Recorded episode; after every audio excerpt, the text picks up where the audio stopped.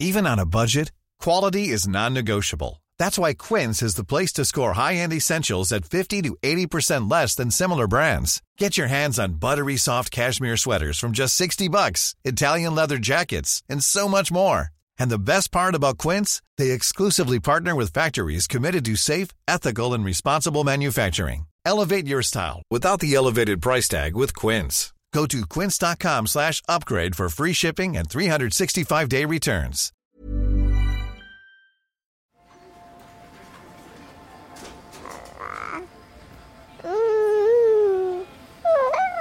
C'est là qu'on a compris euh, qu'il y avait un handicap moteur. Et donc là, c'est un petit peu le coup de massue. Peut-être qu'on ne va pas arriver à, à assumer tout ça, à avoir la, la force nécessaire. Vous allez être étonné par la force de vie de votre enfant. Et si vous vous laissez vraiment guider par cette force de vie, c'est lui qui vous montrera le chemin.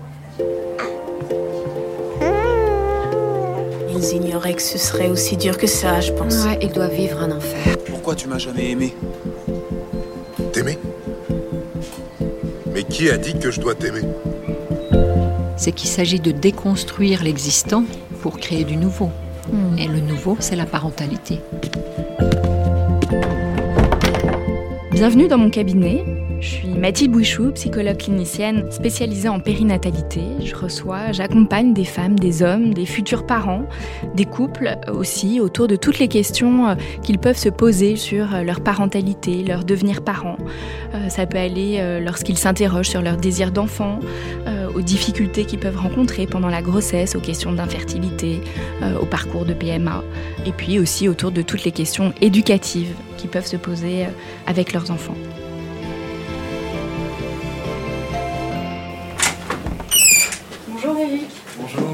Bonjour Marion. Je vous en prie, installez-vous. Merci. Alors Marion, Eric, qu'est-ce qui vous amène aujourd'hui?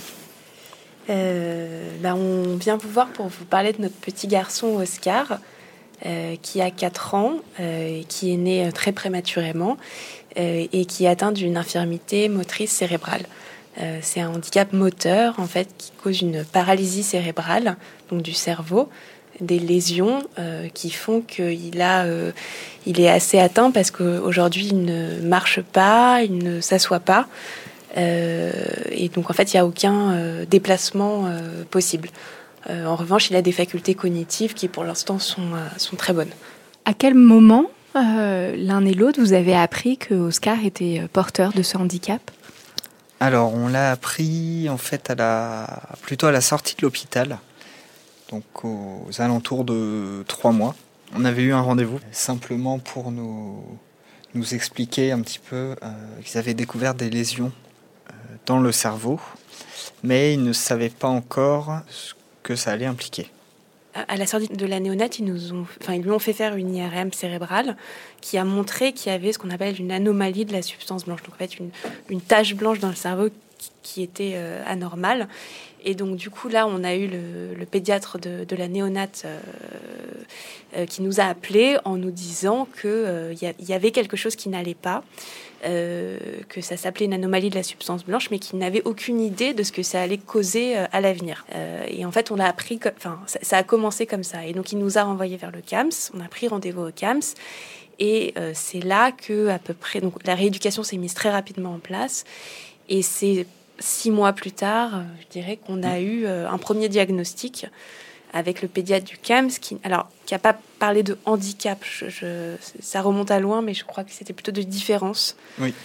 euh, en expliquant qu'il y, aurait une différence, mais que il était encore trop petit, donc elle pouvait pas en connaître euh, l'étendue. Mais c'est là qu'on a compris euh, qu'il y avait un handicap moteur.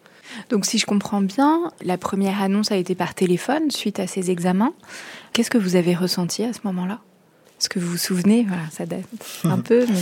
C'était assez effroyable. Euh, Mhm. c'est vrai qu'on sortait déjà d'une période relativement difficile euh, avec tout ce qui s'était passé donc pendant la naissance et euh, cette période en, en réanimation à l'hôpital. Et donc là, c'était un petit peu le, bah, le coup de massue, puisqu'au terme, on, va dire au terme des trois mois, on avait euh, donc le, bah, le- retour d'Oscar à la maison, euh, le sentiment un petit peu de voilà, enfin c'est c'est passé, c'est un petit peu derrière nous, et là, le coup près qui tombe, euh, bah, notre enfant va, alors je dis bien va être handicapé, parce que pour nous, il n'avait pas, pas handicap tout de suite, mais on a intégré que l'avenir allait être peut-être incertain et, et, tout du moins compliqué. En fait, quand on sort de néonat, on se dit c'est terminé. Enfin, on, ne nous avait pas préparé. Alors, c'est pas un reproche, hein, mais en tout cas, vous n'avez pas du tout préparé à, autre chose. On se dit, on sort avec un enfant en bonne santé. Et, il va bien maintenant et, ça va rouler. Et c'est mm. vrai que, en fait, on est sorti, on a eu mille rendez-vous euh, dans tous les sens. Et, cette annonce comme ça par téléphone, moi j'avais, c'est toi Eric qui me l'a annoncé. Et après, le, médecin m'a rappelé. Euh, mais j'avais Oscar dans les bras et, euh, j'ai dû m'asseoir. Je me sentais vraiment. C'est mm. physiquement, c'était assez mm. terrible. oui, il y a quelque chose qui s'effondre. Ouais. Et ensuite, vous parlez de ce rendez-vous voilà, où ce médecin a parlé euh, de différence au CAMS. Comment voilà, les choses ont, évolué pour vous? Bah, Il nous parle de différence, on comprend que là, il y a vraiment quelque chose qui ne va pas. Nous, on le sent, euh, parce qu'il avait même pas un an, mais euh, en fait, on sentait bien qu'il y avait quelque chose qui n'allait pas. Donc, tout le monde nous disait, mais non, mais chaque enfant se développe. À sa manière. À sa manière. Mais nous, on, voyait, on sentait qu'il y avait... C'était pas normal. Euh, et, donc là, on se dit, oui, il y a vraiment quelque chose qui va, qui, va changer, mais c'est très difficile parce qu'on sait jamais, on ne savait pas à ce moment-là ce que ça allait donner. Donc en mmh. fait, on vous dit, bon, bah, il y a, y a un, handicap, une différence, on préfère dire handicap, mais on n'en connaîtra pas l'étendue tout de suite. Donc il y a cette attente qui a duré longtemps, hein, euh, mmh. euh, où en fait, on ne sait pas. comment vous l'avez vécu, chacun, cette attente? Puisque vous dites, hein, cette épée de Damoclès, vous savez voilà, qu'il va se passer quelque chose, mais pas quoi Ce qui est assez compliqué, et je pense peut-être aussi une réaction un peu euh, humaine, c'est qu'on a tendance à se projeter et malheureusement on a un peu tendance aussi à imaginer le pire. Hmm. Donc euh, c'était vraiment une angoisse un peu permanente. Euh, voilà, qu'est-ce qu'il va avoir exactement? Quelles vont être l'étendue des dégâts, si on peut dire? Un sentiment aussi de peut-être la peur de bah, de ne pas être à la hauteur à l'avenir, puisqu'on a vraiment, on va dire, dépensé absolument, euh, peut-être pas toute notre énergie, mais énormément d'énergie euh, dans les premiers mois. Et là, euh, le retour à la maison, mais en fait, il va falloir continuer à être toujours aussi fort, toujours aussi réactif. Et donc, on a peur de se dire, bon, ben, peut-être qu'on va pas arriver à, à assumer tout ça, avoir la, force nécessaire. Et encore une fois, on est dans l'inconnu la plus totale. Et ça, ça a vraiment été mm. quelque chose euh, qu'on a ressenti tous les deux et qui a très compliqué. C'est cet inconnu, cette, et je dirais même cette absence un peu d'information euh, par rapport au corps médical. Donc on, on sait bien que c'est aussi délicat, ils peuvent pas nécessairement inventer ce qui ne savent pas, mais... Hmm. Euh, oui, en tout cas, cette période-là d'incertitude, sans pouvoir vous projeter, hmm. savoir exactement voilà, ce qu'il allait advenir pour Oscar, a été une période bien, bien, évidemment très difficile. Oui, puis ce qui, ce qui n'aide pas, parce que du coup, c'est il n'y avait rien de, visible encore euh, à ce moment-là. Aujourd'hui, Oscar, on le voit, on le sait. Enfin, c'est, il est en fauteuil roulant, euh, et puis il a 4 ans, donc un enfant qui marche pas, évidemment, on sent qu'il y a, un souci. Mais euh, quand l'enfant a un an, même deux ans, et ben dans le regard des autres, il y, a aussi, mais même de la famille, hein, c'est mhm. non, mais enfin c'est ce que je vous disais tout à l'heure. Ne vous inquiétez pas, ça va aller. Mhm. Et en fait, le ça va aller est réellement très très très compliqué et, et assez violent en fait, parce que on, on, sait que ça va pas aller. Enfin, c'est qu'il y a quelque chose qui ne va pas, on nous l'a dit médicalement. Mais euh, comme ça ne se voit pas, eh ben, il y a un regard qui est porté sur les, les choses. Et, à ce moment-là, dans les premières années, on en a besoin du regard des autres. C'est important. Mm. Aujourd'hui, moins. Mais euh, je, sais qu'on a ressenti ça avec notre famille. Euh, mais avec beaucoup de bienveillance, hein, c'était mm. jamais.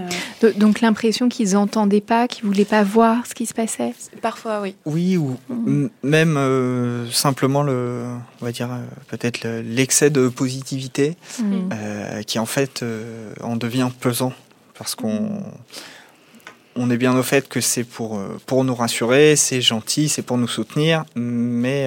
mais c'est pas rassurant. Voilà, parce que ça ne fait qu'appuyer vraiment appuyer sur le bouton et, Et quand on nous dit euh, T'inquiète pas, euh, Oscar va marcher, ou mon père qui, qui, regarde Oscar et qui lui dit Ah, bah, tu sais, l'année prochaine, oui, oui, tu marcheras.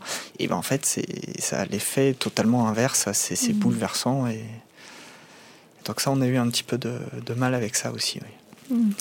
Durant du coup toute cette période voilà, d'incertitude sur le fait est-ce que Oscar allait marcher ou pas, voilà, comment il allait pouvoir se développer, quelles ont été vos ressources voilà, euh, Là, vous dites que l'entourage euh, n'a pas toujours été, en tout cas notamment par ses phrases. Peut-être que sur d'autres aspects, il a pu être euh, évidemment très soutenant. Voilà, quelles ont été vos ressources durant cette période-là? Euh, nous. Oui. on a cette chance, enfin, on est euh, hyper, euh, hyper soudés, mmh. hyper raccord sur les, les choix qu'on fait pour Oscar, qui sont mmh. parfois des choix difficiles, mais mmh. voilà, on, c'est vrai qu'on a la chance d'avoir un dialogue et une communication qui, qui est une vraie ressource. Oui, et d'ailleurs, ça pourrait être un, un message aux aux futurs parents, le dialogue est primordial parce qu'on n'est pas nécessairement d'accord sur tout. Euh, mais il ne faut surtout pas en faire un, sujet tabou. Et ça peut vite le devenir. Euh, on a eu cette chance de. On a, parce que oui, on a, on... on... a cette chance, mais voilà, d'être. On n'est pas tout le temps raccord, mais on discute énormément. On ne se cache rien, on se dit les choses euh, dans les moments de bonheur, mais aussi euh, les moments difficiles. Euh, et, ça nous permet d'avancer comme ça. Que un premier enfant, c'est de base une épreuve. Un enfant qui a un handicap, c'est une épreuve supplémentaire.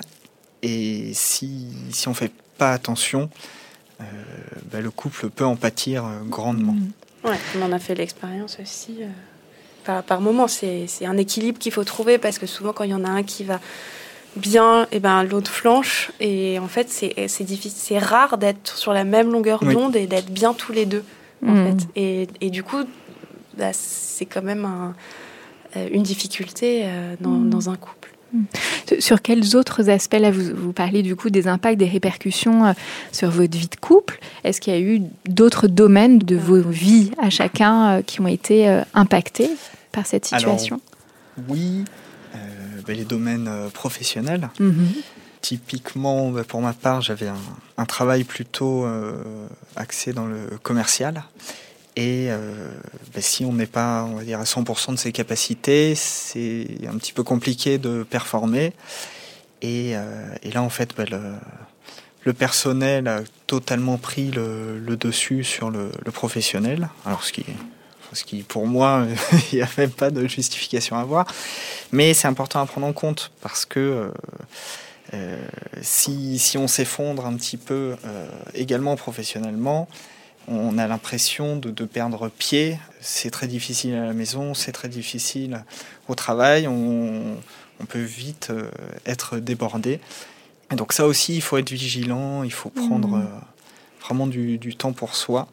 Vous, Marion, comment elle s'est posée cette question euh, de votre activité professionnelle? Bah, C'est pas facile parce que, en fait, on se rend compte que le monde euh, du, handicap, euh, c'est des rendez-vous à 15 h mmh. Enfin, et c'est, le, CAM s'y ferme à 17 h Et du coup, quand on a une activité professionnelle, il faut jongler aussi avec ses horaires. Et, c'est normal, hein, le CAM, c'est des, des, personnes qui travaillent aussi. On va pas faire. Puis les enfants, ils sont fatigués le soir, mais donc moi, en fait, au début, j'ai repris. Moi, je suis en profession libérale, mais j'étais en collaboration, donc euh, j'étais pas encore à mon compte totalement. Donc j'ai adapté ma collaboration pour être au 4-5e, ensuite à mi-temps. Enfin bon, j'ai en fait, c'était une réorganisation à peu près tous les six mois, jusqu'au moment où je me suis dit que j'y arrivais plus et que je me suis mise à mon compte, avec du coup une vraie liberté d'horaire pour pouvoir justement un peu tout gérer. Euh, mais c'était extrêmement fatigant. Mmh. Vraiment de, Et en même temps, c'était très important. C'est toujours très important pour moi de continuer une activité professionnelle. Alors, c'est propre à chacun. En tout cas, moi, ça me, mmh. ça me fait du bien. Et, euh, et, par euh, malchance ou chance, enfin, en tout cas, chance pour nous, il se trouve que Eric s'est fait licencier il y a quelques mois. et du coup, il a complètement pris le relais. Euh, et s'occupe énormément d'Oscar, ce qui nous a permis de plus avoir non plus de, de, de, de babysitter à la maison pour s'occuper aussi d'Oscar parce qu'on ne pouvait pas tout gérer. Et du coup, maintenant, il, est, il s'occupe beaucoup, beaucoup d'Oscar et moi, je travaille, euh, j'ai plus de moments pour moi et, et je travaille davantage. Hmm. Donc, on, s'est réorganisé comme ça. Peut-être que ça changera euh, dans Oui. six mois, un an encore. mais, Exactement, euh, on n'a rien n'est figé, mais euh. Au moins on- Vous aussi, vous évoluez, vous adaptez en fonction euh, Oui. d'Oscar, de comment il grandit Oui. et, de, et de ses besoins. Et ça aussi, c'est assez important. Donc, euh, alors c'est c'est pas non plus du au, au jour le jour, mais euh, comme on le voit, donc il y a tout un, un plan de rééducation, euh, ben, des nouvelles qui, qui s'enchaînent au fil des mois, avec de temps en temps peut-être des nouvelles un petit peu compliquées. Il faut un petit peu constamment voilà, s'adapter Mhm. aussi. Euh, on a vraiment adapté un petit peu notre vie euh, autour, euh, autour aussi du, du handicap. Oui, parce que les séances de rééducation, ça peut changer d'horaire. Là, nous, pour Oscar, on a une annonce d'opération qui va arriver qui n'était absolument pas prévue. Donc, bon, bah voilà, on se réorganise professionnellement aussi, ça a un impact. C'est un peu, c'est pas le jour le jour, mais c'est le mois le mois. Aujourd'hui, vous disiez donc Oscar a 4 ans. Que- quels ont été. euh, Est-ce qu'il va à l'école aujourd'hui? Il va à l'école. Il est en moyenne section de maternelle. Et ça se passe très bien. Il a des copains. Il a une super euh, assistante de vie scolaire. On est, on est très très content. C'est quelqu'un de très bien. Il va à l'école le matin euh, et il a la rééducation l'après-midi.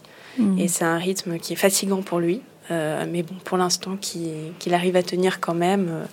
Et puis on verra après. euh, Là, on- il est au CAMS, mais on est en train de faire des démarches d'inscription pour euh, parce que le CAMS s'arrête à 6 ans et ensuite on passe au CESAD, euh, Mhm. qui est un autre centre, euh, en tout cas qui lui conviendra à lui. Et, et là, il peut y avoir des intervenants qui viennent directement à l'école. Donc ça serait, ça serait bien parce que ça serait moins fatigant euh, pour lui, parce que c'est des journées qui sont du coup euh, assez, longues, Assez complètes, Mhm. oui. avec beaucoup de déplacements. Mais effectivement, c'était important pour nous aussi de le scolariser, euh, justement de pas le, le mettre sous cloche, qu'il ait, euh, qu'il ait ses copains. Euh, Alors certes, il, il a une différence, d'ailleurs il le, il le dit Mm. lui-même, euh, qu'il est différent des autres parce que c'est le seul à avoir un, un fauteuil roulant et pas ses copains. Mais bah, il sociabilise, euh, il est... Enfin, comme il a aucun problème cognitif, il est comme un, enfin, c'est un petit garçon de 4 ans euh, qui découvre, qui apprend plein de choses, Mm. euh, qui s'amuse, qui fait des bêtises. euh. Puis on est, on est tombé sur une, une école qui est, qui est chouette au sens où euh, voilà, ils font beaucoup d'efforts pour, pour bien l'intégrer. Ils sont très impliqués. du matériel spécialisé. Euh, voilà, il a une table adaptée, il a des toilettes adaptées, euh, et ça s'est fait très vite. Enfin voilà, une, école très très Mhm. réactive. Donc on a cette chance. On sait que c'est pas le cas partout. Euh, et, euh, et donc du coup, il est vraiment, euh, il, est, il est très bien là, là où il est. Et il en est, il en est très content. Après, il y a d'autres questions qui se poseront pour les classes peut-être élémentaires, ou, parce que c'est vrai que c'est pas évident. hein. Oscar, il a sa classe au premier étage. Là, il y a de la on a la chance dans l'école d'avoir un monte-charge. Mais le jour où le monte-charge, euh, qui doit avoir 50 ans, euh, va tomber en panne, euh, enfin voilà, c'est quand même pas très adapté. Mais bon, on fait ce qu'on peut. euh, Et pour l'instant, on n'a pas encore trop de difficultés vis-à-vis de, des problématiques d'école inclusive. Est-ce que vous avez des questions aujourd'hui justement sur l'avenir? Co- Comment vous envisagez les choses? Sur l'avenir d'Oscar, Et le vôtre, votre avenir familial? Alors, bah, le nôtre sera radieux. non, la vraie, la question, en fait, euh, on, on pourrait dire la principale question, je pense, c'est l'autonomie d'Oscar à terme. Ça, ça va vraiment être le, euh, le sujet, puisqu'au-delà de, au-delà de la marche, c'est vraiment le, le fait est-ce qu'il pourra être autonome ou pas, ou euh, est-ce qu'il devrait être aidé, aidé constamment? Ça, malheureusement, on ne peut pas y répondre. Donc, on- Mhm. On fera tout pour, euh, mais c'est un petit peu le gros point d'interrogation euh, sur les années à venir. on n'a pas envie en fait euh, de nous imaginer dans trois ans, par exemple, parce qu'on n'a pas envie d'imaginer Oscar dans trois ans. On- notre manière, ça, je pense que je parle pour nous Oui, deux, de nous préserver. euh, c'est euh, de pas trop anticiper les choses parce que ça nous fait peur Mm. et, euh, et du coup de, de prendre les nouvelles comme elles arrivent et de les intégrer et petit à petit parce que sinon ça fait trop et après on a peur de perdre nos forces. On a bien entendu dans tout ce que vous venez de nous dire, hein, le, chamboulement, l'effondrement, euh, et en même temps, voilà, tout ce que vous avez mis en place pour vous, pour votre fils. comment vous allez l'un et l'autre aujourd'hui? Moi, je vais mieux. Hmm. J'ai eu, euh, en fait, c'est beaucoup de va-et-vient euh, au niveau du, moral et de. moi, ça va mieux. J'ai été beaucoup aidée du point de vue psychologique, notamment ça va mieux, mais c'est difficile d'avoir un, moral constant.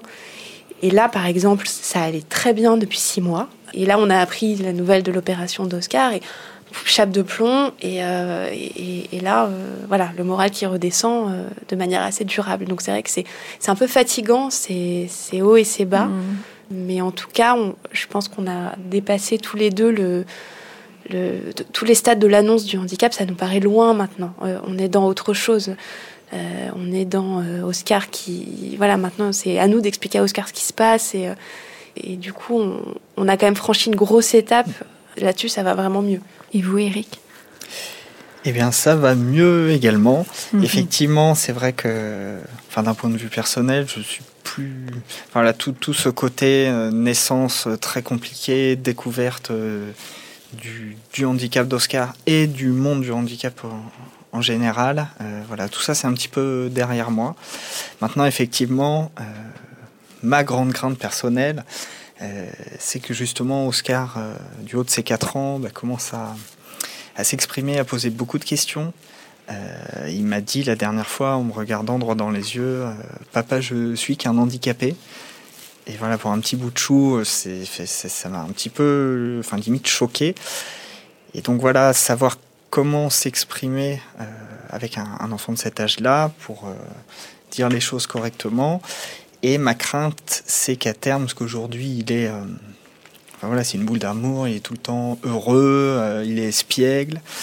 et j'ai très peur en fait que tout ceci, on pourrait dire, s'arrête donc il est encore petit, mais l'adolescence va venir assez rapidement. Et voilà que lui, bah, son monde s'effondre un petit peu aussi parce qu'il se prenne euh, sa différence vraiment en plein visage. Du coup, il ne soit pas heureux dans la vie, en fait, mm. tout simplement.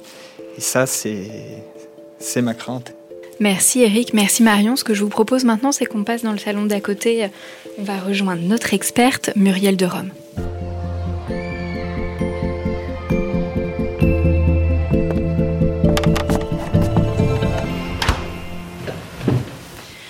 Bonjour Muriel. Vous êtes experte auprès euh, de la Cour d'appel de Versailles, psychologue clinicienne, psychothérapeute, spécialisée dans la prise en charge pré- ou post-traumatique d'enfants ayant subi des accidents, des maltraitances ou qui sont handicapés, gravement malades ou en fin de vie. Vous êtes également formatrice et auteur de plusieurs livres, dont Le courage des Lucioles. Vous travaillez à l'hôpital Raymond Poincaré à Garches en réanimation pédiatrique et en SRPR. Dans mon cabinet, j'accompagne des parents comme Marion et Eric, dont un de leurs enfants est en situation de, handicap, un handicap que les parents connaissent parfois avant la naissance de leur enfant ou qu'ils vont découvrir progressivement, comme Marion et Eric, suite à une naissance prématurée ou difficile. Le chemin des parents, mais aussi de leur enfant pour favoriser l'inclusion est long, semé d'embûches et de difficultés. Tout d'abord, Muriel, dans quelle situation parle-t-on d'handicap moteur? Qu'est-ce que c'est que le handicap moteur? Donc le handicap moteur, euh, ça va être euh, tout ce qui va mettre l'enfant en difficulté dans la société, physiquement. Hein. Donc euh, on n'est pas forcément, on est handicapé face à une situation. On, ne peut pas monter un, escalier, on ne peut pas tenir un stylo, on ne peut pas écrire, etc. Ce qui est important, c'est de voir qu'on peut être handicapé à la suite d'une déficience, d'une malformation ou d'une maladie mais euh, le handicap moteur n'entraîne pas forcément, comme on le voit euh, pour euh, les parents, pour Oscar. Oscar n'a pas d'atteinte intellectuelle. Donc il ne faut pas tout mélanger et c'est important de comprendre que le handicap moteur n'entraîne pas toujours, ça peut être le cas, mais n'entraîne pas toujours un handicap intellectuel.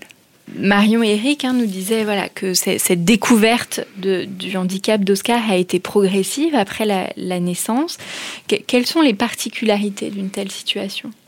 En fait, quand vous savez que votre enfant va avoir un problème avant la naissance, Vous savez, c'est comme une interruption volontaire de fantasme. C'est-à-dire que tant que l'enfant n'est pas là, on le rêve. Et on le rêve forcément parfait.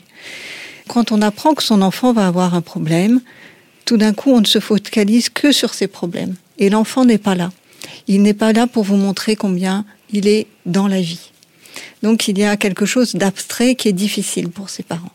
Mais en même temps, certains parents vont me dire, moi, euh, quand j'ai appris que mon, fils allait être euh, avoir euh, tel ou tel handicap, j'ai pleuré toute la grossesse en me promettant de ne jamais pleurer devant lui quand il serait là. Donc certains se sentent préparés à ça, mais souvent c'est aidant quand on a son petit bonhomme, sa petite fille, son, bébé qui est là et qui vous regarde et qui vous dit je ne suis pas qu'un handicap. Hmm. Donc en effet, il y a différents contextes de découverte. Voilà, là vous nous dites pendant la grossesse, à la naissance, le fait que l'enfant soit là, ça change bien évidemment, euh, bien évidemment les choses. Bien sûr, parce que vous, le voyez déjà dans ce que dans ce que vous dit Oscar, dans ce qu'il vit, c'est-à-dire que et c'est ce que j'aimerais faire passer comme idée principale aux, parents qui nous écoutent. Vous allez être étonnés par la force de vie de votre enfant. Et si vous vous laissez vraiment guider par cette force de vie, c'est lui qui vous montrera le chemin. Marion et Eric nous ont parlé euh, de ces temps d'annonce, alors cette première annonce euh, au téléphone suite, euh, suite aux examens. Normalement, dans quelles circonstances ces annonces doivent se faire et avoir lieu? Alors, en principe, donc si c'est au niveau de la grossesse, ce sera plutôt le gynécologue. Après, ça peut être... Le problème de l'annonce, c'est que souvent, il y a un premier médecin qui va vous dire que ça va très bien, des proches qui vont vous dire ça va très bien, avant qu'un spécialiste vienne dire effectivement votre enfant a un problème. Donc c'est aussi une mise à mal de, du médecin parfois, parce qu'on ne sait pas lequel croire, et, et, puis après les examens vont faire que les choses vont, vont être avérées. Mais les parents d'Oscar expliquent bien que finalement, quand ils ont su précisément, c'était important d'être de se dire c'est pas nous qui imaginons qu'il y a un problème, mais que le problème il est là. Et même si tous nos proches nous disent que ça va très bien, ça n'est pas effectivement euh, le cas. Et donc on, est toujours à se dire comment, en tant qu'équipe, accompagner ce temps d'annonce. La première étape, ce serait que toute annonce devrait être annoncée. C'est-à-dire que quand l'annonce arrive dans le cadre d'une succession de rencontres, c'est important de pouvoir dire j'ai reçu, les résultats. Euh, est-ce que vous pouvez être accompagné par euh, votre conjoint ou une personne de confiance ou voyez et ne pas se retrouver comme on comme on a trop souvent le cas en réanimation à devoir faire des annonces dans la précipitation avec des mamans seules ou, des ou des papas seuls. Et ça, je crois que c'est important que aussi en tant que parent, on puisse se dire quand un médecin nous dit j'ai reçu les résultats et je voudrais vous voir. Écoutez, si vous avez quelque chose d'important à m'annoncer, je préfère être accompagné. Peut-on reporter à tout à l'heure, à dans une heure, à demain, ce que vous avez à nous dire parce que j'ai besoin d'être accompagné. C'est important de savoir dire j'ai besoin d'eux. En tout cas, vous nous avez euh, euh, bien dit, Marion et Eric, voilà, que suite à cette annonce, que ça vous a fait éprouver, hein, c'est un, effondrement, que votre monde et tout ce que vous aviez imaginé euh, pour votre vie, votre famille et votre enfant, voilà, s'effondrait d'un coup. Est-ce que c'est voilà, J'imagine ce qui est vécu par tous les parents dans, dans cette situation. Bien sûr, bien sûr, parce que c'est un, un choc terrible, même s'ils avaient, eux, les signes avant-coureurs. Mais ils ont aussi à gérer euh, tout un travail de deuil, en fait. C'est-à-dire que le problème de l'annonce, c'est qu'on vous dit les problèmes, on vous annonce tout ce qui ne sera pas possible, mais on ne vous parle pas de ce qui sera possible, de ce que vous pouvez investir, de ce qui sera toujours valable, toujours là, toujours euh, toujours bon à prendre, toute la douceur qui pourra demeurer, toute la joie de vivre qu'on peut avoir. Souvent, le médecin ne pense pas à l'annoncer dans le cœur de son annonce. Et c'est pourtant essentiel. Donc s'il ne le fait pas, les parents peuvent aussi demander, on a bien compris tout ce qu'il ne pourra pas faire. Est-ce que vous pouvez nous dire un peu ce qu'il pourra faire. Oui, de ne pas réduire l'enfant à son handicap, à ses Absolument. difficultés, qu'il est bien d'autres choses que ça. Voilà. D'autant qu'on sait que l'enfant devient ce qu'on dit de lui. Hmm. Donc c'est important toujours de le porter vers euh, des projets de vie. Ma- Marion, Eric, est-ce que vous avez l'impression voilà, que c'est quelque chose qu'ont pu faire les professionnels qui vous ont euh, accompagné Non. Alors malheureusement non. En fait, nous, euh, on a eu plusieurs rendez-vous de- d'annonces, mais d'annonces partielles. On a, compris en fait au bout d'un moment euh, que- quelle était la situation, mais euh, ça a été fait en plusieurs temps aussi, et parce que pour Oscar, euh, c'était compliqué de nous faire une annonce immédiate puisqu'il fallait voir avec l'évolution. Mais avec Eric, à un moment donné, je crois qu'Oscar avait un an et demi, deux ans, on s'est dit, ok, on comprend pas ce qu'il a, on comprend pas. Donc qu'est-ce qu'on est allé faire? On est allé prendre tous les comptes rendus médicaux, re- on les a lus et on est allé sur Internet. C'était peut-être pas très malin de notre part, mais on n'avait pas d'autres euh, ressources. Et on a compris, mais Oscar avait deux ans, hein, qu'il avait une infirmité motrice cérébrale. Le terme, on nous l'avait jamais dit. Alors, Et est-ce le- qu'on nous l'avait pas dit parce que on voulait nous préserver? Mais c'était quand même problématique. Et à partir de là, alors bon, euh, Eric est allé un peu plus loin et ça l'a un peu bouleversé parce qu'il, enfin voilà, faut faire attention à à ce qu'on lit et, et jusqu'à quel âge on va dans les. Euh, mais on a compris beaucoup de choses et ça nous a aussi permis après de faire notre chemin euh, en dehors de, du CAM, c'est de, de se rapprocher d'autres parents. Mais c'est vrai que nous, dans les annonces, on, on nous a pas dit en fait ce qu'il avait. Et pourtant, on nous a bien validé, euh, donc quand on a parlé, nous, aux médecins d'infirmité motrice cérébrale, euh, les gens ont acquiescé en disant oui, oui, c'est c'est bien de ça dont il s'agit. Euh, mais c'est vrai que c'est assez étonnant que ce soit aux parents d'aller euh, d'aller investiguer et de trouver eux-mêmes, enfin par eux-mêmes, euh, ce, ce qui se passe. En tout cas, Oui, c'est pas ça. normal et c'est Oui. pas ce que vous auriez euh, aimé. Euh, Est-ce que c'est des choses que vous observez aussi, Muriel? Ben, en- en fait, c'est- c'est intéressant de prendre conscience que souvent la vraie annonce ne se fait pas au moment où le médecin est avec la famille dans le bureau, mais se fait au moment où les parents sont devant leur ordinateur et euh, c'est Internet qui va leur annoncer les choses. Donc, je trouve que c'est intéressant pour des parents de dire, écoutez, alors ça peut être pour des raisons, là, ils n'ont pas mis le mot. Parfois, ils mettent des mots tellement compliqués qu'on n'arrive pas à les retenir, qu'on n'arrive pas à les comprendre. Et donc, il faut prendre le temps de les, les noter. Et puis, c'est important de dire au médecin, écoutez, si on veut comprendre ce qu'a notre enfant, qu'est-ce que vous nous conseillez comme site Pour aller vers des sites qui sont un peu euh, euh, cadrés euh, par Oui. les, des équipes Le moins médicales. anxiogène possible avec des informations qui soient justes. Parce que ça, c'est aussi le, Voilà. le problème d'Internet, c'est qu'on trouve tout et n'importe quoi. Ouais. Alors, ça peut pas toujours ne pas être anxiogène parce qu'il y a une Mhm. réalité. Bien sûr. Mais en tout cas, que ça ne- ne n'emmène pas les parents dans, dans quelque chose de tellement vaste qu'ils ne s'y retrouvent pas, en fait. Quelque chose qui soit adapté à leur vécu et à leur situation. Voilà. En tout cas, ce qu'on trouve euh, souvent dans le qui va suivre la- l'annonce, ça va être des, des réactions très très fortes, hein. des réactions. euh, donc vous avez vu les réactions physiques. hein. J'ai l'impression que j'allais m'effondrer physiquement. Il y a quelque chose d'une d'une effraction, comme on le voit dans un, un stress post-traumatique, avec euh, euh, une, une situation où on n'arrive plus à réfléchir. Ça, c'est important de le savoir parce que on se sent, mais euh, dire bah, qu'est-ce qu'il a dit le médecin? Bah, Je sais plus. D'où l'importance là aussi d'être deux, d'être accompagnés, d'entendre De la prendre même des chose. notes, de, de, de, de- de voilà. la part du médecin, parce que chacun, voilà, j'imagine, Marion et Eric, vous n'avez pas retenu les mêmes choses à chaque fois, l'un et l'autre, entendu les mêmes choses, donc Oui, et puis le fait de partager ça aussi après le rendez-vous. Effectivement. Et puis en parlant euh, typiquement du jargon, euh, nous, on nous parlait constamment de euh, leucomalacie périventriculaire, euh, au lieu de nous dire simplement des lésions euh, au- au niveau du, cerveau. Voilà, mais le problème, c'est qu'il y a un vrai décalage euh, entre... euh, parce que le, parent reçoit comme information et le praticien euh, qui, euh, bah, qui a des années d'expérience et qui peut-être ne seront plus trop compte qui, qu'il y a un décalage entre son discours et, la et le reçu peut-être des parents. On peut aussi penser que c'est un mécanisme de défense du médecin qui préfère vous donner un nom très compliqué et qui va permettre que vous allez le laisser tranquille et vous n'allez pas vous effondrer, que de dire un mot qui va faire qu'il va devoir gérer votre émotion. Vous voyez, c'est pas forcément conscient, mais il arrive que certains médecins préfèrent s'en tenir à quelque chose de très très médical pour ne pas avoir à gérer les, les conséquences de l'annonce. Très important de pouvoir se, se, refaire la scène. Et souvent, je conseille, juste après une grosse annonce, de pouvoir reprendre rendez-vous pour dire bah, écoutez, voilà, nous on a compris ça. Est-ce que c'était bien ce que vous vouliez nous dire? Vous nous parliez voilà, de ce sentiment d'effondrement. Voilà, en tout cas, moi, ce que je peux entendre beaucoup chez les parents que j'accompagne, c'est la question de la culpabilité. Oui.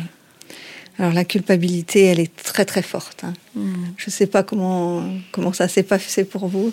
J'ai fait, euh, parce que je, moi je suis, partie de, la néonate en courant et j'ai jamais voulu connaître, enfin comprendre ce qui s'est passé. Euh, et j'ai fait une, une hystérioscopie euh, qui est, un examen pour, gynécologique pour connaître les causes de, mon accouchement et du coup du handicap qui en a découlé. Et je suis tombée sur un médecin formidable et qui, qui m'a dit tout de suite pendant l'examen, c'est pas de votre faute. C'est pas de votre faute. En fait, votre col était complètement ouvert. Et je sais pas si elle s'est rendue compte ou pas de ce qu'elle a dit, mais à quel point ça m'a libérée euh, ce mot. Euh, mmh. Et quatre ans plus tard, voilà. Mmh. Mais euh, ça fait du bien mmh. parce qu'elle est énorme la culpabilité. Ouais. Je me bats pour que les médecins le disent ce mot-là en réanimation. Mais j'ai envie de dire, parfois, elle est pas, elle, ça peut être dit, alors pas forcément par des médecins. Et là, la paroles médicales, évidemment, sur des choses physiologiques du corps sont extrêmement importantes. Ça peut être dit par des psychologues lors d'un suivi et que ça soit peut-être pas entendu ou voilà qu'on soit pas peut-être pas en, tout cas que le parent soit peut-être pas encore prêt à, l'entendre ou à l'intégrer pleinement. Que c'est aussi un processus. Alors, ce que je constate, c'est que c'est aussi un mécanisme de défense qui qui est euh, en lien peut-être avec notre société judéo-chrétienne, hein, où on a parfois l'impression qu'on aurait été, on aurait fait quelque chose de mal, mmh, commis une faute, aurait commis une faute, qu'on serait puni, euh, qu'on devrait endurer quelque chose parce qu'on aurait fait quelque chose de mal.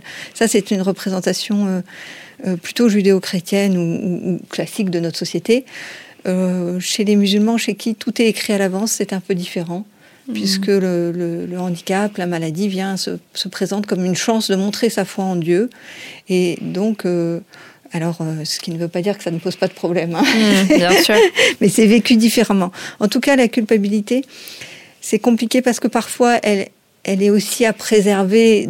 Alors, ça, ça fait bizarre de dire ça comme ça, mais c'est un mécanisme qui nous, qui nous tient. On se dit, si ça, ça n'était pas arrivé, alors euh, rien ne serait, se serait passé pour notre enfant.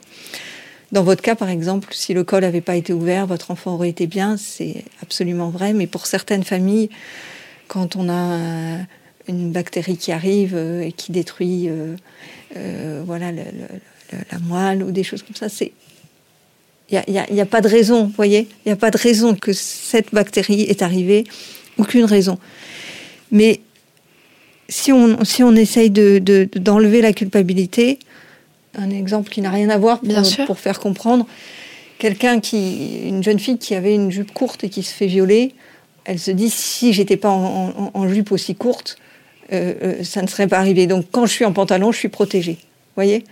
Et en tant que parent, si on peut se dire si j'avais euh, pas donné euh, de viande, de, de je sais pas quoi, il n'aurait pas eu telle maladie, alors on trouve une façon de pas donner le risque de la maladie à son enfant ou du handicap. Mais c'est une représentation, on le sait bien, que dans la réalité, et vous qui êtes parents, la vie est extrêmement fragile. On voit bien chez les gens qu'on rencontre qu'il y a certaines personnes qui ont fait l'expérience de la fragilité de la vie et d'autres qui ne l'ont pas faite. Et vous allez voir avec les gens que vous rencontrez, vous savez très très bien de quel côté ils sont. Et ça marque énormément. En tout cas, dans l'exemple que, que, vous prenez, là, ce que vous dites, Muriel, j'entends, euh, moi j'entends beaucoup de parents, en effet, euh, essayer de trouver des, des, causes, des causalités, de, de donner du sens, euh, et que c'est important de donner du sens, que ça Alors, apaise et que ça protège, ça peut hmm. protéger. Alors, le, la recherche de sens est importante quand c'est possible. Hmm. Mais parfois, c'est juste la, la, la, la faute à pas de chance, comme on, comme on dit hmm. avec les, les enfants. C'est-à-dire qu'il n'y a, il n'y a pas de raison Hein objective. Objective. Je, moi, j'accompagne des enfants qui, du jour au lendemain, se retrouvent entièrement paralysés, trachéotomisé, gastrostomisé. Euh, et, voilà. C'est juste un virus. C'est juste, euh, vous voyez, mm. il n'y a pas de raison. Il n'y a pas de. Ça arrive comme ça. Donc, à la fois, la quête de sens est importante et en même temps, il y a des moments où il faut arrêter d'être dans le pourquoi. Mm. Parce que ce pourquoi incessant, qui revient, qui revient, qui revient, ça nous ronge de l'intérieur. Et il faut savoir lâcher ce pourquoi qui nous ronge pour aller vers le comment.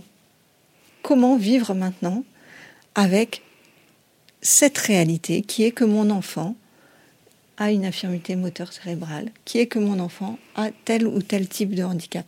Mmh. Vous voyez?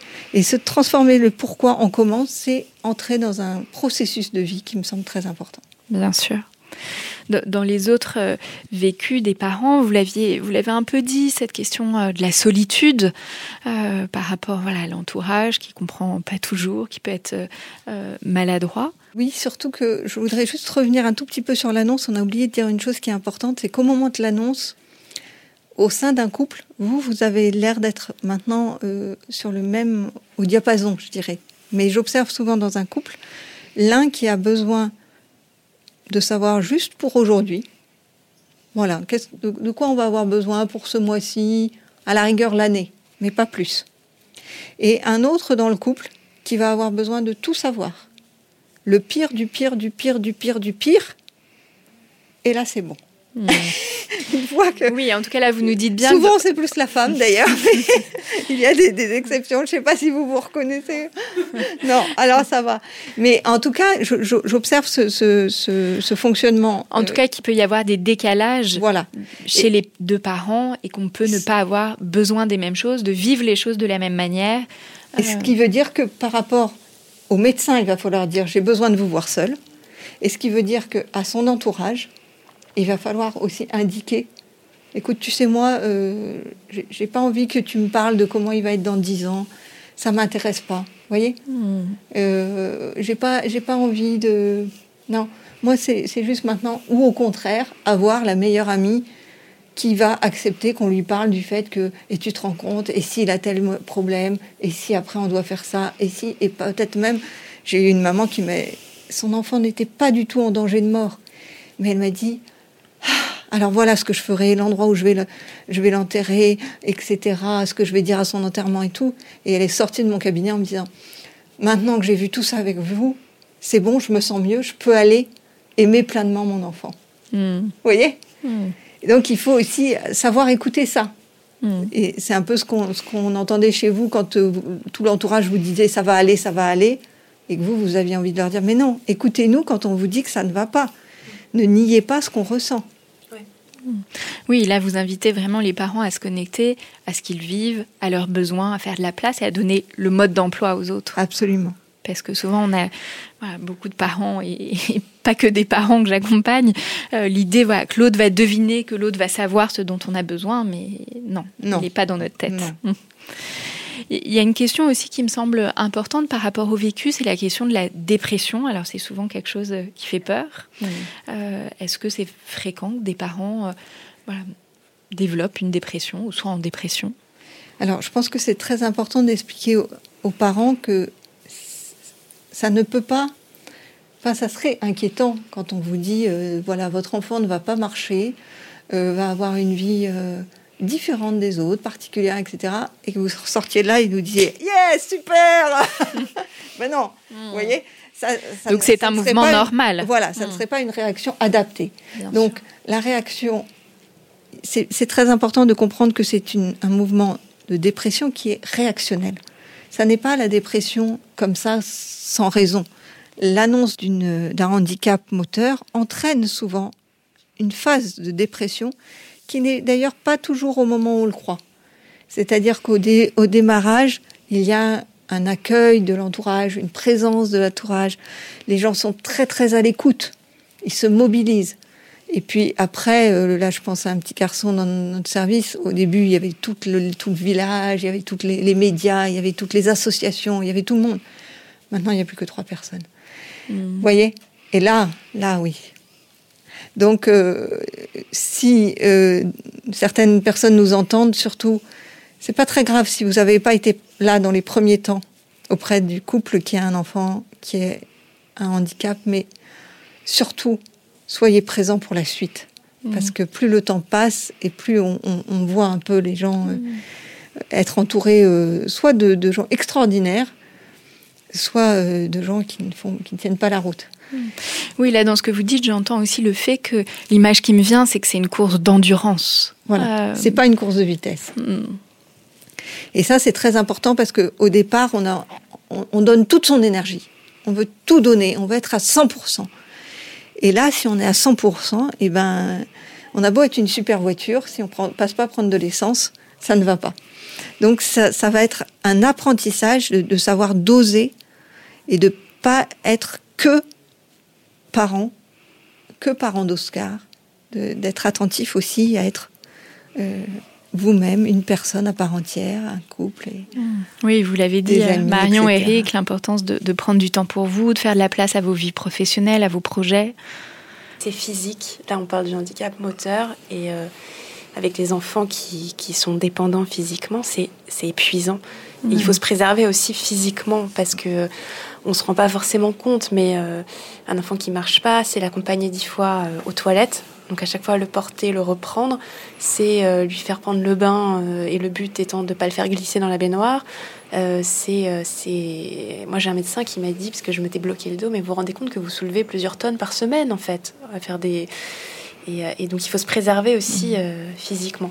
Mmh. Et, et, avec un problème de relais aussi à un moment donné qui arrivera sûrement des grands-parents par exemple qui sont très présents pour nous en tout cas.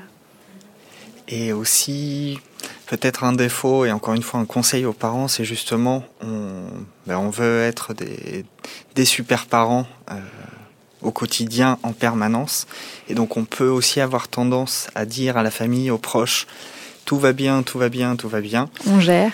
Euh, donc comme tout va bien, ben, les gens se disent qu'ils sont peut-être pas obligés d'être euh, aussi présents avec nous, alors qu'au final on en aurait vraiment besoin. Mais pour faire bonne figure, euh, voilà, pour ne pas, euh, de peur un peu d'embêter aussi, euh, et ben on, se révèle pas trop. Et au final, ça peut être, ça peut être compliqué par, par la mm. suite. Mm. Moi, je, je, vous inciterai même à prendre la résolution là pour 2021 de ne jamais, jamais dire non à quelqu'un qui propose de l'aide. Parce que à partir du moment où vous dites non, c'est le risque qu'il ne vous repropose pas. Donc, que ce soit qu'il vous apporte une salade, une soupe, n'importe n'importe quoi, mais à partir du moment où il propose, c'est que ça lui fait aussi du bien à lui. Donc faites-le. Faut en profiter. Pour vous. par, par, rapport à, ce qu'on vient de dire, ça, m'évoque aussi la question euh, de l'agressivité. Euh, oui, bien sûr. Et, voilà, dans cette course d'endurance, voilà, vous, le disiez, il y, a, il y, a des difficultés, il y a des moments où on n'en peut plus. Euh, et puis il y a des moments, voilà, quand on n'en peut plus, voilà, on peut peut-être ressentir une certaine agressivité à l'égard de son enfant. Alors, c'est pas peut-être en fait. Hein. c'est important de le comprendre. C'est-à-dire qu'au début, vous êtes fatigué, après, vous êtes sensible, après, vous êtes susceptible, et après, vous êtes agressif. Hmm. Qui que vous soyez. Hein. Donc euh, là-dessus, il n'y a pas d'exception. Donc c'est juste une question de se dire, il faut vous mettre dans vos journées. J'ai beaucoup aimé cette, cette maman à qui on a annoncé vraiment un, un handicap extrêmement lourd à son enfant. Elle dit ce jour-là, j'ai pris la décision tous les jours de faire quelque chose pour me rendre heureuse. Et je ne voulais pas que mon enfant pense qu'il m'avait gâché la vie. Donc j'ai pris cette décision et tous les jours, alors je prends un micro rendez-vous avec moi, ça peut être une tasse de thé, ça peut être sentir la chaleur de, de, la douche dans mon dos, l'eau fraîche sur mon visage, quelque chose de, tout petit, et puis un rendez-vous euh, un peu plus long dans la semaine, et puis un rendez-vous euh, vraiment, par exemple, pourquoi pas faire un doodle avec vos amis, vos proches, de façon à ce que vous vous assuriez d'avoir euh, quatre heures par mois tous les deux et une heure par semaine minimum tous les deux. Voyez? Et euh, puisque les gens sont là, puisqu'ils veulent vous aider, fidélisez-les. Vous voyez Ne les perdez pas, cela, c'est trop important. Et, et, ça sera une façon de tenir dans le temps, dans une qualité. Vous avez été tellement ébranlé dans votre confiance en la vie. Vous voyez Donc après, pour, euh, pour penser que la vie, elle est belle, pour, pour refaire confiance, il faut que vous vous alimentiez de beaux moments. Par rapport justement, vous nous l'avez bien dit, hein, Marion et Eric, qu'il euh, y a énormément d'impact évidemment dans votre vie. Vous parliez de la vie professionnelle, du couple, euh, de la famille, voilà, que ça vient bouleverser aussi euh, les proches, les, amis. alors, Oscar n'a pas de frères et sœurs, mais je pense voilà, aux, parents qui ont des fratries et, et plusieurs enfants en tout cas. comment ça se passe pour les frères et sœurs? Alors, je, voudrais parler de ce petit garçon qui m'avait beaucoup marqué. C'est une situation euh, extrême comme on peut en voir à l'hôpital de Garches. L'enfant euh, naît entièrement paralysé et se pose la question de la trachéotomie ou pas. Donc euh, on ne demande pas aux parents est-ce que vous voulez qu'il soit trachéotomisé ou pas? On, les, on les interroge, on les questionne, on cherche à savoir leur point de vue. Mais la décision est, est, en concertation avec l'équipe médicale. Et je reçois à cette occasion le grand frère qui a 6 ans, et, euh, et la sœur, euh, donc ils ont 6 et, et 4 ans. Bon, la petite de 4 ans me dit, euh, bah, tu sais, c'est pas très facile parce que mon, ma petite sœur, elle a une maladie génétique. Alors je lui dis, mais c'est quoi une maladie génétique? Il me dit, oh, quand même, ça se voit, hein. c'est une, maladie qui gêne. et le petit garçon de 8 ans, je, je, je l'interroge, je lui demande comment il va. Il me dit, bah, ça va très bien. Je dis tout va bien dans la famille, comment ça se passe? Tout va bien, sauf qu'il y a une seule chose, c'est qu'il y a une chose dont on ne peut pas parler avec les parents. Ah, je dis ah bon, euh, et c'est quoi ce dont tu ne peux pas parler? Ah bah c'est ce à quoi ils pensent tout le temps. Alors je dis ah bon, et à quoi ils pensent tout le temps tes parents? Eh ben ils se demandent toujours est-ce que mon frère il va pouvoir marcher ou pas? Alors euh, je dis ah bon et qu'est-ce que tu en penses? Ah mais moi je sais qu'il va marcher mais je sais pas comment t'expliquer. On va le, je le prendrai sous les bras comme ça et je le ferai avancer. Ah, je dis ah bon, et t'as d'autres questions encore comme ça? Ben oui, parce que je me demande aussi euh, est-ce qu'il pourra jouer au Playmobil ou pas? Vous voyez la motricité fine.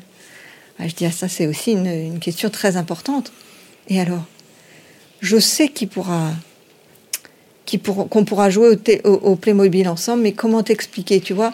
Je pense que ce sera plutôt lui qui les fera parler et moi qui les ferai bouger. Vous voyez? Hmm. Donc la capacité de l'enfant à trouver un chemin de vie, quelles que soient les situations. Donc la, fratrie va évoluer avec l'enfant euh, qui a ce, handicap, mais en même temps, la difficulté de la fratrie, c'est qu'elle a toujours l'impression de ne pas être regardée, hmm. qu'on ne fait pas attention à lui, qu'il ne compte pas qu'il doit toujours aller bien, qu'il doit être parfait. Hmm, ne pas en rajouter sur les difficultés. Voilà, voilà. Hmm. Je me souviens de cet autre enfant qui me disait je rêve du jour où, où je pourrais euh, rentrer dans un arbre ou me faire renverser par un camion parce que comme ça peut-être que j'aurai mon père et ma mère qui viendront me voir à l'hôpital tous les deux en même temps. Vous voyez, donc ça c'est cette quête de, de, l'enfant qui, la fratrie qui peut avoir la sensation d'être transparent parce hmm. qu'il ne n'a pas besoin d'autant d'attention que son frère ou, sa sœur. Oui, et puis dans l'exemple que vous preniez, il y a le fait euh, de parler, voilà, de, euh, de pouvoir parler de ce qui se passe, de ce que chacun ressent au sein de la famille. Voilà, c'est évidemment important. Et, ça peut pas se dire avec les parents, ça peut se dire ailleurs. Voilà, et ça c'est aussi important que les proches ils peuvent, ils puissent euh, interroger les enfants sur sur ce qui va puis sur ce qui va pas. Hmm. Qu'on a le droit de le dire. On a le droit de dire que c'est difficile, que c'est pas et que d'ailleurs, on peut dire aux enfants qu'ils ne sont pas obligés d'aimer leurs frères ou de leurs sœurs. Mhm. Ils sont obligés de les respecter.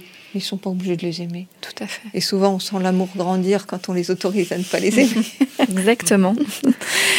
Vous, nous disiez voilà, que Oscar commence à s'interroger sur euh, son handicap, sa, différence. Euh, vous posiez cette question, voilà, comment lui parler de, de, ce qui se passe pour lui? Voilà, Comment on peut euh, aborder toutes ces questions-là avec son enfant porteur de handicap? Je pense qu'il faut vraiment apprendre à Oscar à répondre aux questions. Quand il dit, euh, il vous a dit, euh, alors euh, je ne suis qu'un handicapé. Ça, c'est vraiment à vous de le former à ça. Parce que ce qui est en train de se passer, vous, vous, vous êtes dans la période où ça va arriver. Oscar est en train de prendre conscience du regard des autres. Et comment il en prend conscience? En vous regardant. Et il regarde dans votre regard si c'est méchant, si c'est pas bien, si, c'est, si ça vous fait du mal. Voyez? Plus vous vous serez à l'aise avec ça, plus il le sera. mais c'est un challenge. Hein. Mm.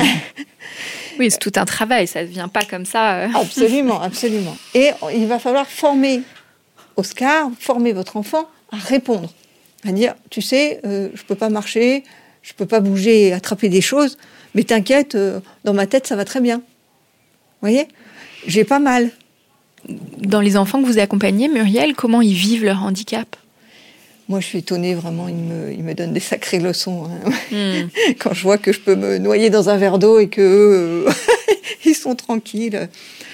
Euh, Je me souviens d'un autre petit enfant qui était euh, complètement, donc entièrement paralysé. Il me dit, quand même, euh, les gens, ils exagèrent, ils disent que je peux rien faire. C'est pas vrai, quand même, parce que je peux euh, quand même être gentil. Mm. Et ça, euh, c'est quand même pas rien. et voilà, et c'est tellement se dire, en fait, on est dans une société du faire. C'est ça qui est compliqué. C'est que nos- ces enfants-là vont nous interroger sur, sur la différence, vont nous interroger sur, euh, sur euh, s'accepter avec nos faiblesses. On est dans une société qui cache les faiblesses. On doit toujours se montrer hyper performant. Et ces enfants-là, ils vont nous inviter à être authentiques, à être nous-mêmes, à ne pas avoir peur de nos faiblesses, à être à l'aise, à pouvoir dire écoute, là, je suis crevée, non, pas aujourd'hui, demain. Accepter vos proches, faut leur expliquer ça. Accepter les changements de programme. On vous avait dit euh, qu'on allait venir dîner, et puis ce soir, non, vraiment, on peut pas. Mais demain, super. Vous voyez Alors, ils vont trouver que c'est le bout du monde. Leur, euh, ah, mais moi, j'avais prévu le rôti pour demain, pour ce soir, et tu viens demain. Bon, ils ne se rendent pas compte de vous, de votre vie qui est sans cesse, sans cesse en changement de programme permanent. Oscar a changé des choses euh, pour vous, euh, l'un et l'autre? Vous a fait changer, vous? Énormément. C'est une, leçon de vie. hein. Oui, Mm. totalement. Nous, on est très, très, très fiers de lui parce que c'est un. Il est euh, incroyable, il est euh, combattant, il est heureux, il est curieux, il est plein, plein, plein de choses et il développe plein d'autres sens. Euh, il s'intéresse beaucoup à la musique, il a une ouïe très développée euh, et, et ça nous a fait changer notre regard sur, euh, bah, bah, sur le handicap, sur la différence. Sur... On s'est pris une grande claque. hein. Et effectivement, juste pour rebondir, c'est assez impressionnant parce que c'est la joie de vivre incarnée. Et il y a vraiment des moments où, dans son regard, on a l'impression qu'il nous dit euh, Non, mais vous, vous inquiétez pas, en fait, hein, moi ça va très bien, ça va bien se passer, Ça va aller. ça va aller, papa. Vous nous avez dit, euh, Marion, Eric, les différentes structures, voilà, CAMS, CESAD, euh, voilà, comment les parents peuvent se faire aider, accompagner? Alors souvent, voilà, il y a tout un tas de professionnels qui un peu spontanément euh, ou de manière logique, j'ai envie de dire, se, se mettent en place euh, autour d'eux. Je pense que ce qui est intéressant, c'est en fait que vous puissiez vous avoir une représentation de quelqu'un. Bon, par exemple, je pense que vous connaissez Alexandre Jolian, qui est infirme moteur cérébral, donc euh, voilà, et qui est un grand philosophe euh, euh, reconnu par tous. On peut essayer, quand on a un enfant qui a une difficulté particulière, d'essayer de trouver quelqu'un qui va vous dire mais regarde, c'est possible. J'aime bien ce, ce site internet qui s'appelle Willcom, euh, itinéraire d'une jeune fille en, en- en- en fauteuil. Et donc, euh, d'avoir quelqu'un qui vous. Qui, qui, qui va jouer ce rôle de d'étoile dans la nuit. Vous voyez, vous êtes parfois dans l'obscurité, mais gardez votre étoile et sachez quelles sont ces étoiles. J'aime bien l'association à bras ouverts qui propose aux parents de les emmener, d'emmener leur enfant tout un week-end. Je trouve que c'est intéressant de, de- de prendre contact avec eux et d'être euh, capable de laisser votre enfant comme ça depuis tout petit. Et ensuite, il, il- prend l'habitude de partir avec l'association. Il y a un jeune responsable par euh, à chaque fois. Et c'est comme ça qu'on va exister en dehors de son enfant. Et donc, euh, euh, plus on va être capable d'accueillir du bonheur en dehors de lui, plus on va lui apporter du bonheur aussi. Donc, euh, Et de pas le mettre sous cloche, ce que vous disiez tout à l'heure, Eric. Voilà. Vous nous l'avez euh, tous euh, bien dit, hein, le handicap vient bouleverser à tous les niveaux, individuels, au niveau du couple, familial, amical, relationnel. Il amène des réaménagements, de l'inconnu, du nouveau qu'il va falloir affronter, dépasser. Autant d'étapes qui vont s'étaler dans le temps. C'est un long processus, une course d'endurance euh, dans laquelle il est indispensable de prendre soin de soi en tant que parents et de ne pas être que des parents, voilà, de continuer à, vivre. Peut-être aussi, j'ai oublié d'en parler, de ne pas tomber dans une relation tyran-esclave. C'est-à-dire qu'il faut avoir une juste exigence. Si on accepte tout de son enfant et d'être traité n'importe comment, après, le, vrai handicap sera là. Et savoir mettre avec bienveillance, avec, euh, avec euh, douceur, avec euh, gentillesse, empathie, mais aussi mettre des limites. C'est une chose très très importante. Muriel, si vous deviez conseiller un ou plusieurs livres je crois que on peut féliciter euh, Intouchable, hein, puisque c'était hmm. le film qui a fait, euh, qui a permis finalement de bouger un peu les, les, les, les représentations sur, hmm. le, handicap moteur. Voilà, et, et je, je, je pense que c'est hmm. intéressant d'avoir euh, Hmm. Donc Muriel, moi je vais citer euh, certains de vos livres. Euh, Parents heureux égale enfants heureux, prendre soin de soi pour mieux prendre soin d'eux.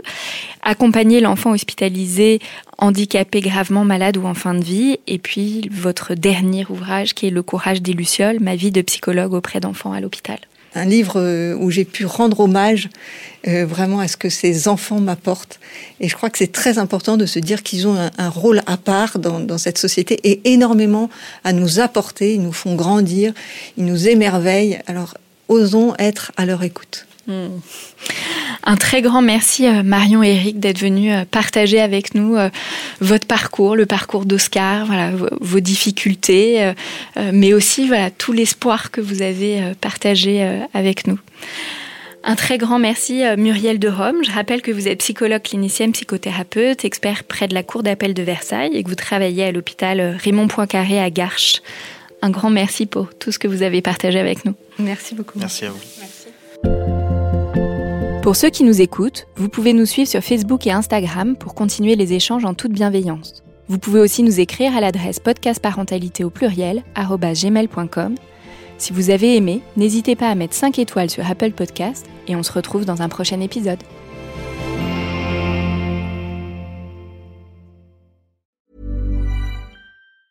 Mom deserves the best, and there's no better place to shop for Mother's Day than Whole Foods Market. They're your destination for unbeatable savings, from premium gifts to show-stopping flowers and irresistible desserts. Start by saving 33% with Prime on all body care and candles. Then get a 15-stem bunch of tulips for just $9.99 each with Prime. Round out Mom's menu with festive rosé, irresistible berry chantilly cake, and more special treats. Come celebrate Mother's Day at Whole Foods Market.